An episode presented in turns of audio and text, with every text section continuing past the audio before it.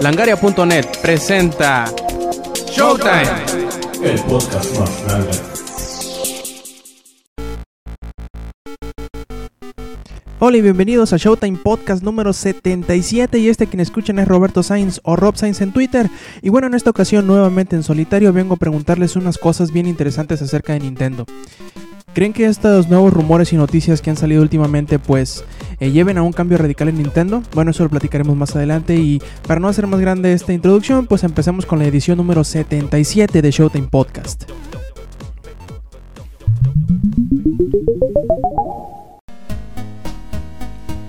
Como es costumbre, iniciemos con el que hemos estado jugando y como otra vez estoy en solitario, pues el que he estado jugando yo. Y sí le he estado entrando muy pero muy duro de Skyrim y estos dos, dos tres últimos días de la semana me dio así como que eh, comenzó y volví a jugar Battlefield 3, no, he, no he terminado la campaña para una sola persona y he jugado muy poco el, multijugador. Creo que estas 4 o 5 horas que le he invertido estos últimos días ha sido lo más que he jugado eh, Battlefield en multijugador me gusta bastante, bastante, sobre todo cuando ya le agarras un poquito la onda de que no tienes que irte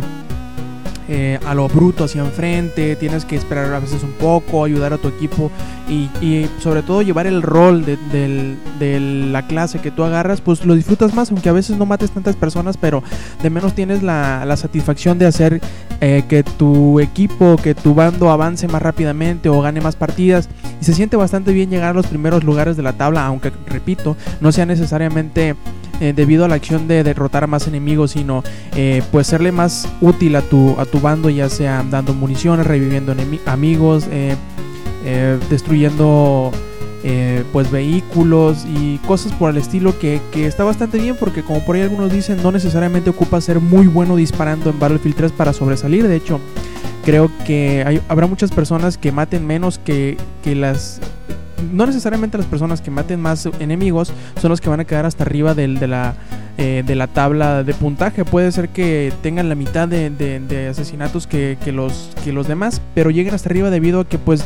llevan a cabo sus acciones de, de, de la clase, como por ejemplo el que les acabo de decir, reparar, a, reparar vehículos, dar municiones, revivir, dar kits de primeros auxilios, etcétera, etcétera cosas que son bastante eh, importantes para, para, los bandos y para seguir adelante. Claro, hay modalidades en donde no sean tan necesarias como la de Team Deathmatch y esos, en donde simplemente es eh, eliminar enemigos, pero pues digamos que estas acciones eh, de equipo son bastante efectivas y si de repente sienten que están siendo medio inútiles y que no matan nada, pues enfóquense a hacer esto, a, a, a, revivir enemigos, a darles más, digo, a revivir amigos, a darles munición y cosas por el estilo. Y ya verán que poco a poquito le irán eh, eh, recobrando el, gusto que tenían por Battlefield, a como se van acostumbrando a los, a los, controles del juego, que sí son un poquito distintos, tienen un poquito de peso, se parecen hasta cierto sentido a, a Killzone en cuanto a a que se siente que las eh, armas son más pesadas y cosas por el estilo y está bastante interesante y yo les, les, recomiendo que le echen un ojo si todavía no han jugado Battlefield y obviamente Skyrim ya tenemos una reseña escrita en el sitio ahí entren a langaria.net y en el buscador ahí póngale reseña Skyrim y verán que, que van a tener bastante por leer en la reseña que yo mismo escribí y les puedo adelantar que el juego es bastante bastante bueno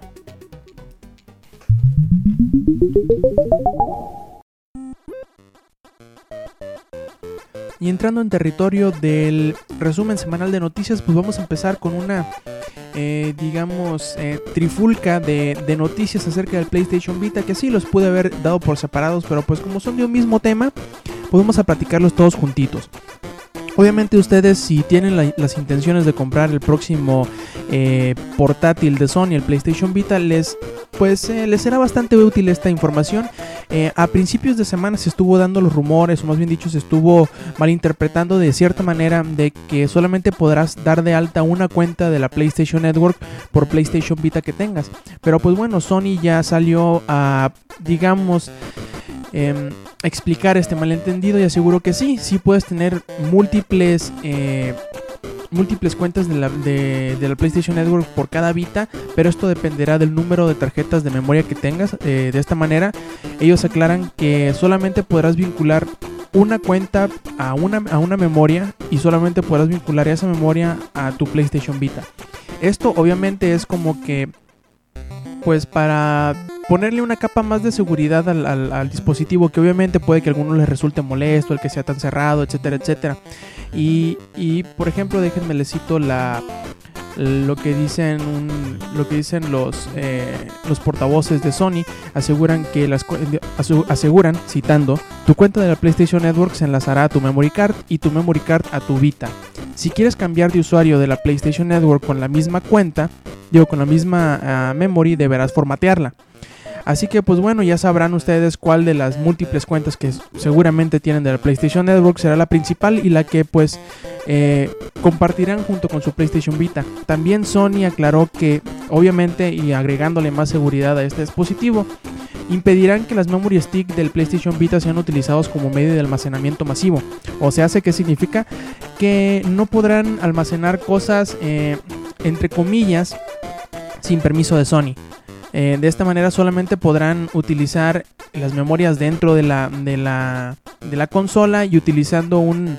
eh, digamos, un software que les permita administrar las cosas, ya sea la, la media, lo que son la música, los videos y los videojuegos, eh, lo podrán hacer mediante su computadora, pero específicamente utilizando un programa que Sony va a proveer para lo mismo. Y reitero, puede que a muchos les parezca cerrado, les parezca exagerado, pero probablemente sea para el bien mayor de que el, nuevamente el dispositivo, como lo fue el PlayStation, el PlayStation Portable o PSP, no caigan en tanta piratería y pues se agradece que haya este tipo de, digamos, consideraciones para hacer el tanto la consola como a la PlayStation Network en este sentido, los videojuegos más seguros. También y terminando ahora quizá uno un rumor que les agrade bastante a todos los que vayan a comprar un PlayStation Vita, se dice, por ahí se escuchó que las versiones descargables de los juegos de PlayStation Vita serán mucho más baratos que las versiones físicas. Algunos dicen por ahí que hasta el 40%, habrá una diferencia del 40% en sus precios. Esta nota o este rumor viene de parte de un sitio que se llama Drifting Earth, quienes eh, pues fueron a uno de los eventos sociales para dar a conocer el PlayStation Vita eh, y por ahí uno de los portavoces les aclaró que los juegos descargables del PlayStation Vita serán, como ya había comentado anteriormente, 40% más baratos que las versiones físicas. De esta manera, bueno, más o menos sacamos el cálculo aquí y que obviamente sabemos que no somos tan buenos con las matemáticas, pero pues bueno, si un juego digamos costará 39.99 dólares o 40 dólares ya redondeando, pues eh, en su formato físico obviamente a la hora de descargarlo mediante la PlayStation Network te costará unos más o menos unos 23 dólares. Eh, esto, aunque todavía es un rumor, ya se, entre comillas, eh, confirmó en Japón. Dado que allá ya se dice que los juegos que costarán, digamos, el equivalente al 50 dólares en físico, costarán solamente 40 en su formato descargable, lo cual es nada más, entre comillas, el 20% de diferencia. Pero obviamente aseguró este portavoz a Drifting Art que eh, el descuento se aumentará hasta un 40%, pues digamos, a- bueno, aquí en Estados Unidos y en las Américas, digamos, para pues impulsar a que la gente eh, consuma más medios digitales y obviamente si esto se, se hace, digamos, una costumbre para los, para los desarrolladores y los publishers en cuanto a distribución digital de que los juegos sean mucho más baratos, obviamente que se les van a vender más de forma digital que de forma física, pero pues bueno, ahí ya vamos a entrar en un toma y daca junto con los eh, con las tiendas que venden en físico que pues de alguna manera u otra intentarán meter presión a los publishers para que no haya tanta diferencia entre la versión física que es la que ellos venden y obviamente es donde ellos tienen eh, pues en display las consolas y que son un, un, un canal de ventas muy muy fuerte para consolas pues eh, obviamente estos, estos dueños de tiendas que venden a mayoreo que venden a menudeo no sé cómo se traduzca aquí los retailers pues eh, a detalle creo que se llama. Eh, pues de alguna manera u otra tratarán de contrarrestar esta diferencia tan abismal, pero eso ya lo veremos más adelante cuando Sony pues dé a conocer oficialmente, porque como repito, todo esto fue así como que eh, dicho no oficialmente en uno de estos eventos eh, de promocionales del PlayStation Vita, pues tenemos que esperar a que Sony nos diga qué onda, que si siempre sí, que si siempre no, o que si cuánto va a ser la diferencia, si puede que sean eh, 10 dólares, puede que sean solamente el 20% como, como en, en Japón, pero pues bueno, cualquier diferencia de precio que haya entre la versión física y la versión digital siempre será agradecida porque de menos ya tendremos un, un motivo, digamos, más fuerte que simplemente el ahorrarnos el espacio en nuestras vitrinas para comprar los juegos de manera descargable.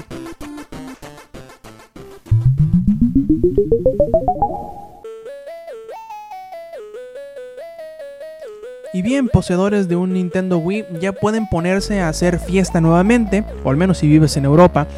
pues la más reciente producción de Mistwalker Studios, eh, liderados por el legendario Hironobu Sakaguchi, que si no saben quién es este señor, pues digamos que, en pocas palabras, es el padre de los, de los Final Fantasy. Sí, el mismo, el mismo estudio que hizo Blue Dragon, que quizá no haya sido tan bueno, pero eh, sí un gran juego que se llama Lost Odyssey. Pues bueno, digamos que este título ha estado levantando bastante polvo con la operación Rainfall, como le llamaron por ahí, que intentaba traer tanto Last Story como Xenoblade, que como ya sabemos eh, ya salió en, Europa y va a salir próximamente en América en abril, pues también intentaba traer a Pandora's eh, Tower. Y parece que poco a poco estos títulos que se iban pidiendo van a, van a empezar a llegar a, mercados fuera de Japón. Obviamente eh, The Last Story hasta ahora solamente está confirmado para Europa y saldrá el 24 de febrero del año que entra, sí, de 2012. Probablemente y siguiendo la, moda de Xenoblade, eh, lo estaremos viendo aquí en América hasta mediados de año, si bien nos va y si es que sale por este lado del charco.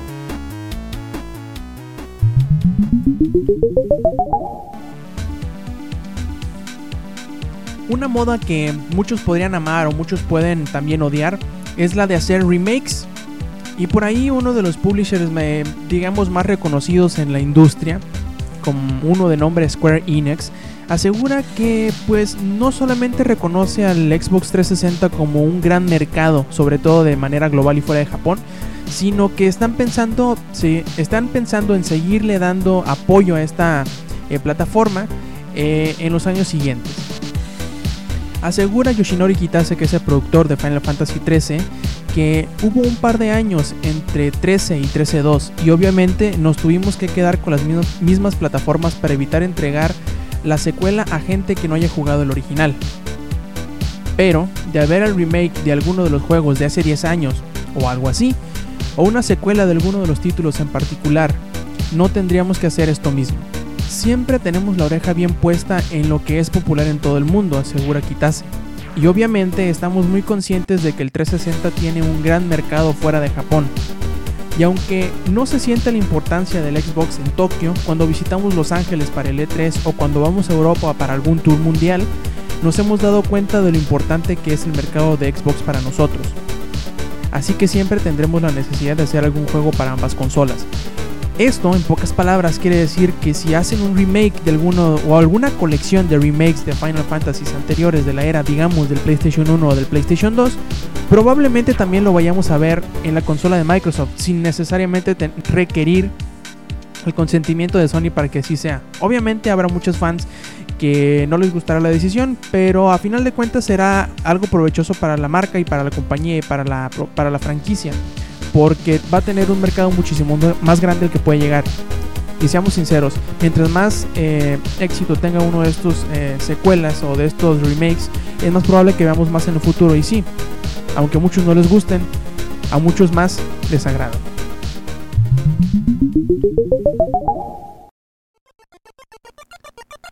Quizá uno de los de las partes del mercado a las que menos ha atacado Sony es al mercado digamos enfocado a los juegos familiares.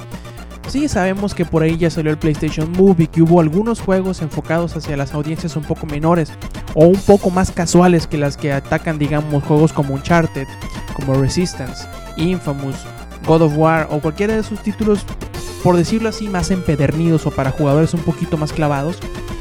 Pero si ahí le tomamos en cuenta algo que dijo Jim Ryan, que es el, el presidente operativo de Sony Computer Entertainment de Europa, asegura que el año que entra, 2012, pues se enfocarán también, aparte de en su público común,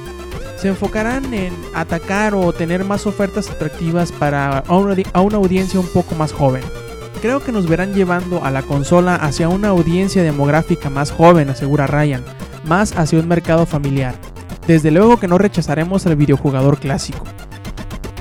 Habrá mucho contenido para el jugador empedernido, de parte de nuestros estudios principales, pero los terceros tendrán contenido interesante para una cantidad de áreas que nos permitirán abrirnos a un mercado que fue accedido muy exitosamente tanto en el PlayStation 1 como en el PlayStation 2, pero que no hemos logrado llegar con el PlayStation 3. Así que pues esperamos que haya juegos más para niños como lo fue para el PlayStation 1 y PlayStation 2, que hubo juegos como por ejemplo eh, Crash Bandicoot o como por ejemplo Jackie Daxter y que probablemente esa misma audiencia que ahora ya creció pues ya está con los God of War o con los Resistance o con los Uncharted o con los Infamous. Pero desgraciadamente la audiencia que ahora es joven, que en estas, en, estas, en esta época es un niño, un adolescente, no tenga o, más bien dicho, en un ambiente familiar no quepan tanto este tipo de juegos. Sí, ya está Little Big Planet, pero prácticamente es el único título de, este, de esta índole que tiene Sony. Obviamente Ryan dice que no, no seremos necesariamente nosotros y sí, seguirán estando los Uncharted, los Resistan, los Infamous, los God of War, pero pues digamos que los desarrolladores terceros como Activision, Ubisoft, como Electronic Arts, pues eh, no sé si han llegado a algún tipo de acuerdo, pero de menos ya habrá más experiencias que puedan compartir con su familia y no necesariamente algo que esté lleno de sangre o con temas para personas, digamos, un poco más adultas.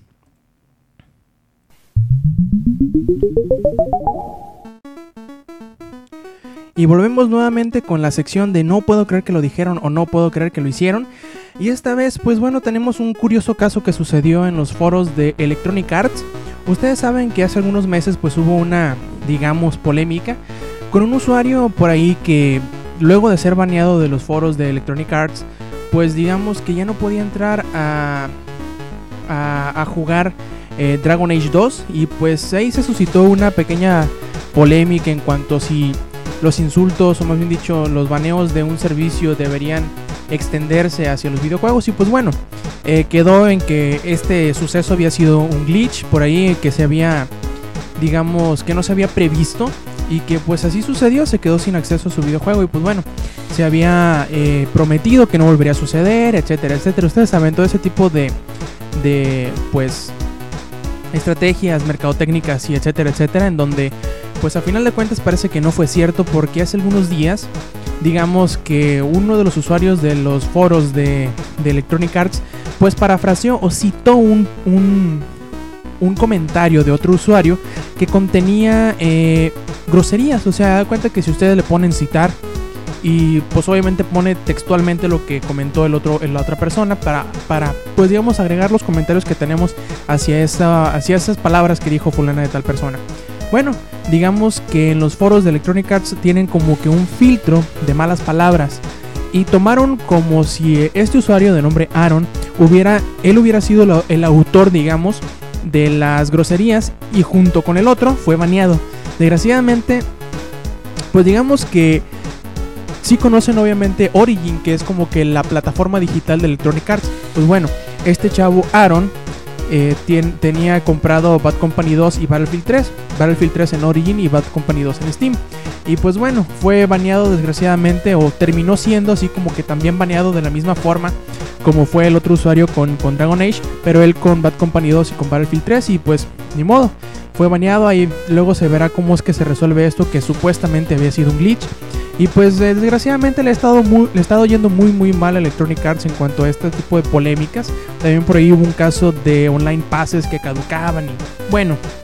al final de cuentas ha sido un año bastante malo en cuanto a relaciones públicas en, el, en Electronic Arts y pues bueno, desgraciadamente son tanto los sistemas, son tanto las comunidades que se y tanto los servicios que se juntan en Origin que alguno de estos problemas técnicos, digamos, pueden haberse traspapelado y a final de cuentas no resuelto en estos meses. Esperemos que pues se solucione este problema porque desgraciadamente, aunque estas decisiones puedan sonar mal, pues eh, se llevan entre las piernas a los desarrolladores, que en este caso sería DICE, quienes ni la deben ni la temen, pero a, final de cuentas terminan siendo embarrados por la culpa de Electronic Arts.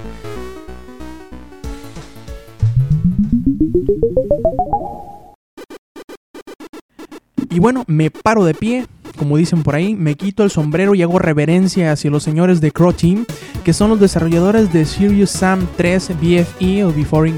Before First Encounter, quienes, bueno, agregaron, digamos, una estrategia de DRM o antipiratería, por decirlo en pocas palabras, que a muchos les parecerá más que divertido, y a los piratas probablemente les parezca hasta algún reto aceptable. ¿Cómo es esto? Pues digamos que si que eh, muy parecido a lo que sucedió con, con eh, Rocksteady hace algunos años con Arkham Asylum, en donde en cierta porción del juego que requerías forzosamente digamos, planear con la, con la capa para, para escapar de una parte, pues la capa nunca se abría debido a que esa copia no era legal, por decirlo de alguna forma. Bueno, Crow Team hizo algo muy parecido en donde en cierta sección del juego aparece un enemigo que camina bastante rápido y que es inmortal, en pocas palabras, y se encarga de simplemente estarte jodiendo toda la partida. Esto sucede exactamente lo mismo como sucedió eh, con Rocksteady si el juego o que tú tienes no es original. Y pues bueno, es una de las formas de alentar, probablemente no dejar, no dejar de lado a ese jugador, sino alentarle a decirle, bueno, compra el original si te gustó, para que lo sigas jugando y bien sin que te estemos jodiendo con esta medida. Y obviamente es algo que se le, que se le aplaude porque no están implementando online passes que mm, puedan eh, pues dañar al jugador legítimo, sino que es algo que en la mayoría de los casos, o en casi todos los casos, pues solamente castigará a la persona que obtenga el juego por medios no legales. Recuerden visitar langaria.net, sitio en donde tenemos las notas más recientes del mundo de los videojuegos. Visita langaria.net.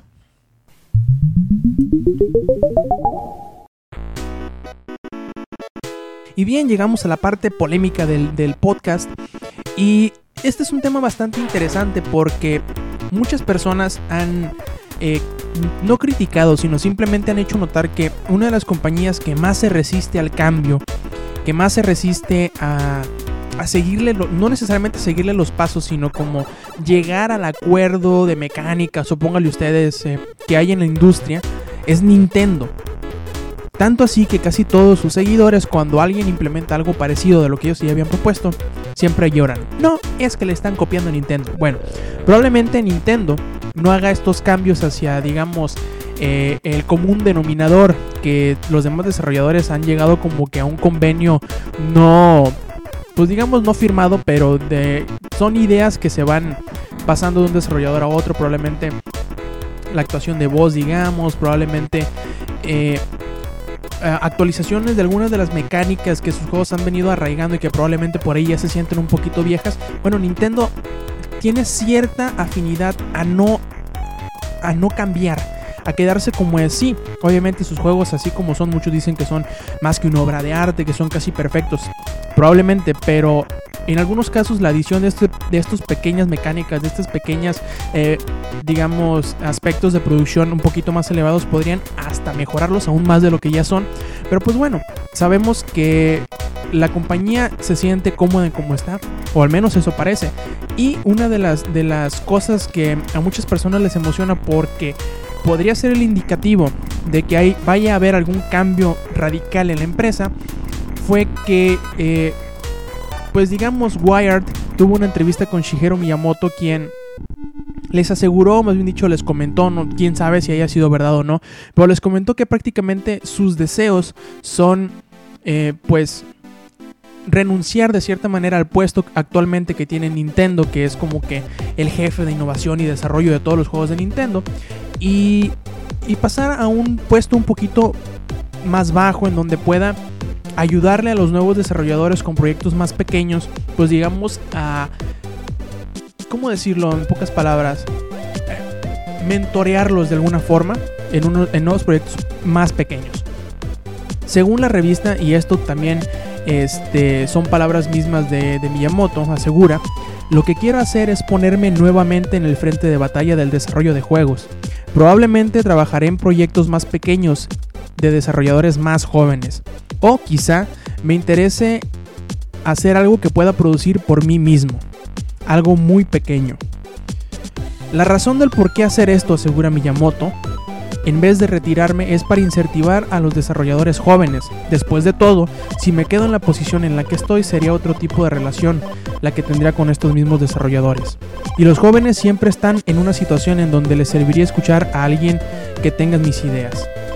Ahora lo que necesito es a gente que esté en ese proceso de crecimiento más que nunca. Estoy interesado en hacer muchas otras cosas, asegura, aseguró Miyamoto en esta entrevista con,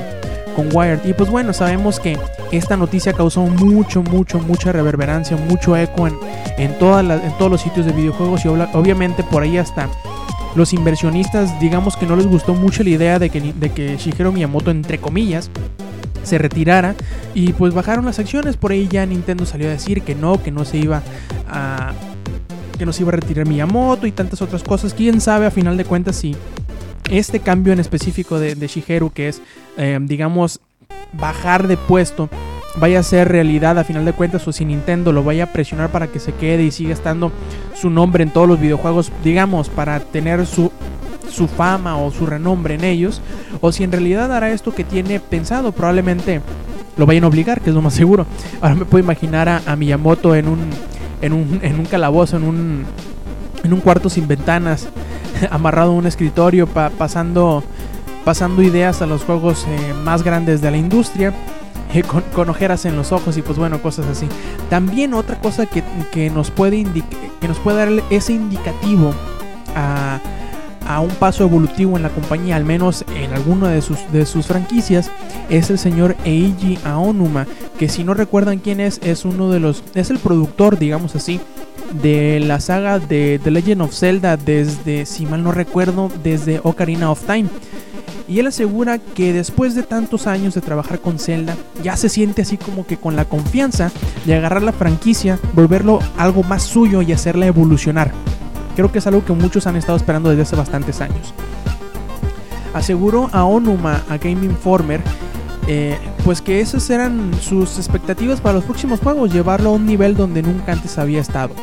Asegura él, comencé trabajando en estos juegos no desde el comienzo, sino cuando ya estaban establecidos. Creo que debido a ello, al principio, me enfoqué en ver las pequeñas cosas que podrían cambiarse, elementos individuales dentro de los juegos, más que buscar en cómo evolucionar, a toda la serie. Con el paso del tiempo y en particular en los últimos años, he comenzado a ver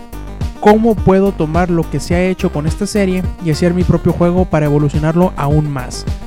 Miyamoto me ha permitido tomar las riendas de los juegos y es ciertamente lo que necesito hacer. Y sí, ah, yo creo que ya le hace falta por ahí algunas, algunas cosillas a Zelda, probablemente una evolución sea lo que, lo que le hace falta para llegar nuevamente a ese nuevo Ocarina of Time, nuevamente llegar a ese título mejor de todos los tiempos, como, como muchos dicen de cada Zelda, probablemente con la siguiente generación, con el Wii U, sea, sea el paso evolutivo que necesita la serie para que muchos dejen de verlo como un juego de generaciones anteriores. Porque sí, aunque The Legend of Zelda Skyward Sword es un juego magnífico en muchos de sus aspectos, tiene, eh, digamos, diseño de, de niveles excelso, entre otras cosas, pues sí, muchos se han quejado de que el juego parece que todavía está 5 años en el pasado. Aclara Aonuma, algunas personas podrían pensar que es algo tarde para que comience a pensar en esto, pero con el tiempo se, se trata más de cómo, de cómo me acercaré a la serie y llegar a hacer estos pasos evolutivos. Y pues bueno, esperemos que sí suceda. Probablemente muchos eh, le tengan miedo al cambio, porque obviamente es algo desconocido. Pero recuerden lo que les digo, el cambio no siempre es malo. Y pues bueno, más allá de lo que yo pueda pensar de a dónde, a dónde podría llevar a Nintendo estas, estas dos noticias o qué podrían hacer, me gustaría preguntarles a ustedes, probablemente que sean más fanáticos de Zelda o de Nintendo que yo, ¿Qué es lo que a ustedes les gustaría ver evolucionar en la, en la, en la empresa? Yo que sé, probablemente que le echen más ganas al sistema online, que no sé, que se enfoquen más en un tipo de videojugadores, que revivan tal o cual serie. Ustedes díganme qué es lo que les gustaría que Nintendo hicieran o que se hiciera que se evolucionara en The Legend of Zelda a partir de lo que ustedes ya jugaron de Skyward Sword. Déjenlo en los comentarios, mándenoslo por Twitter. Ah, hay varias formas de que nos hagan, nos hagan conocer sus, pues, sus opiniones y nosotros con mucho gusto los daremos a conocer y las leeremos en el próximo episodio.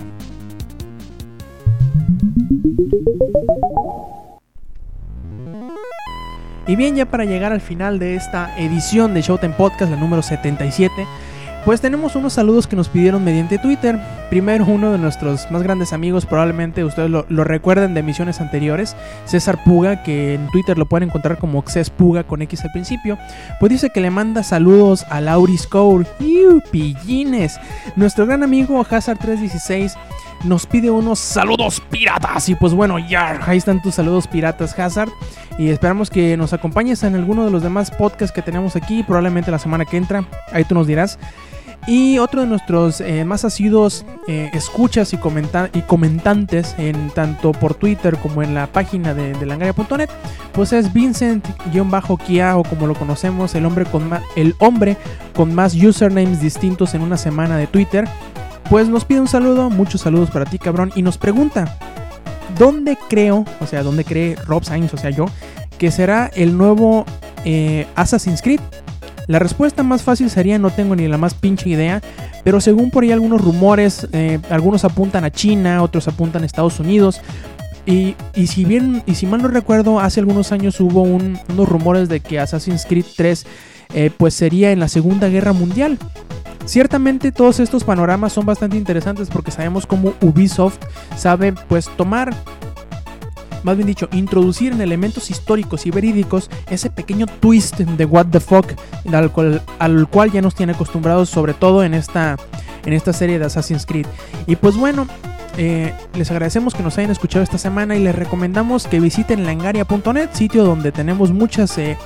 pues notas de videojuegos, trailers, cosas chistosas, reseñas y sobre todo podcast que además de, además de este Showtime Podcast que sale todos los sábados, también tenemos el podcast beta que sale los lunes y Comics Army que sale los miércoles.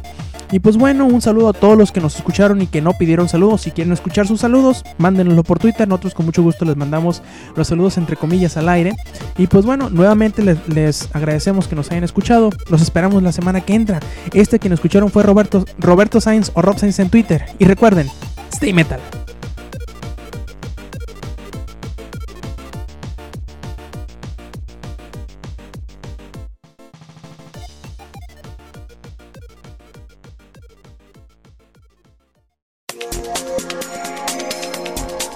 Langaria.net presentó